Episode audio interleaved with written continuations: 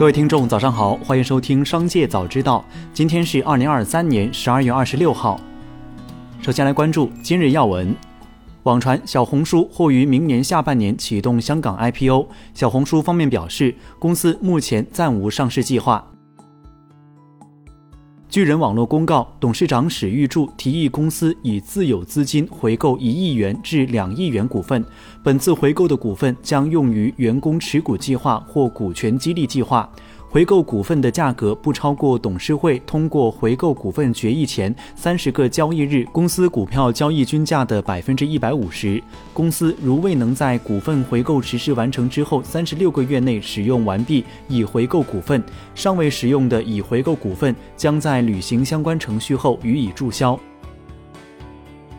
再来关注企业动态。京东官方微博二十五号发布宣传海报，并配文“十二月三十一号见”，并艾特特斯拉官方微博。特斯拉官方微博评论“十二月三十一号见”。有消息称，两家企业疑似官宣京东商城上线特斯拉汽车订购服务。特斯拉相关人士向中新经纬否认上述传闻，称该合作并非汽车销售相关业务。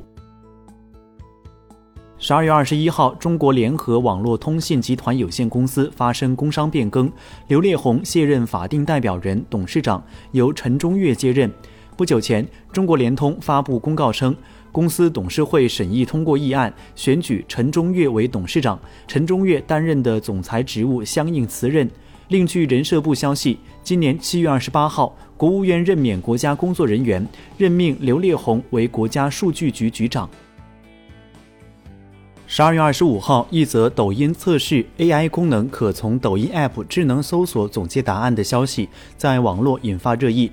综合多家媒体报道，抖音近日在 App 内测试了一项新的功能，名为 AI 搜，这是一种基于人工智能的搜索问答服务，可以为用户提供回答。对此，抖音相关负责人对记者表示，相关功能还在测试中，目前尚不成熟。记者尝试使用这一功能，但发现自己的抖音 App 内未显示。行业人士称，该功能可能在灰度测试中没有全量上线。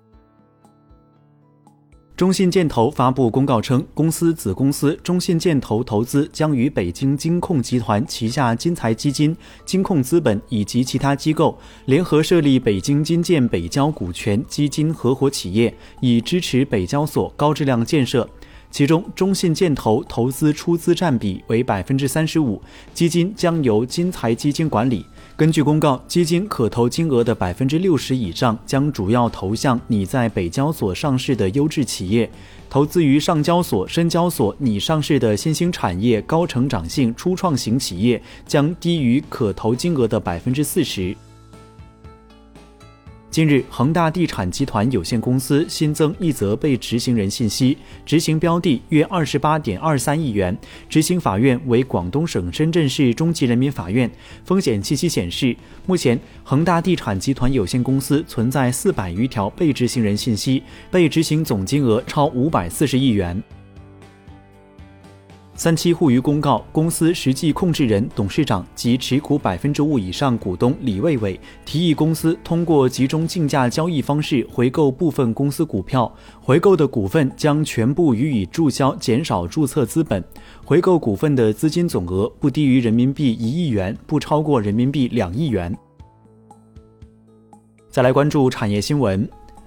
数据显示，二零二三年十一月，全国发行新增债券两千一百零九亿元，其中一般债券二百五十七亿元，专项债券一千八百五十二亿元。全国发行再融资债券四千五百六十三亿元，其中一般债券一千八百四十四亿元，专项债券两千七百一十九亿元。合计全国发行地方政府债券六千六百七十二亿元，其中一般债券两千一百零一亿元，专项债券四千五百七十一亿元。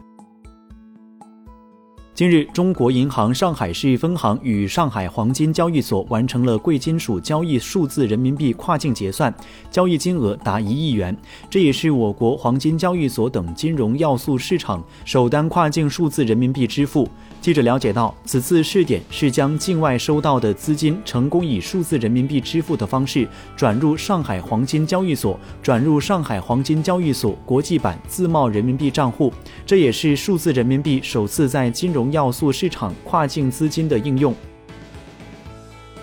十二月二十一号，上海市公安局经济犯罪侦查总队微信公众号“上海经侦 ECID” 发布消息称，近期由上海市公安局经侦总队牵头五家公安分局，成功侦破利用非法 App 引流实施高利放贷系列案。在此次系列案中，警方共抓获犯罪嫌疑人六十七名，取缔非法网贷 App 十余个，涉案金额达二点四亿余元。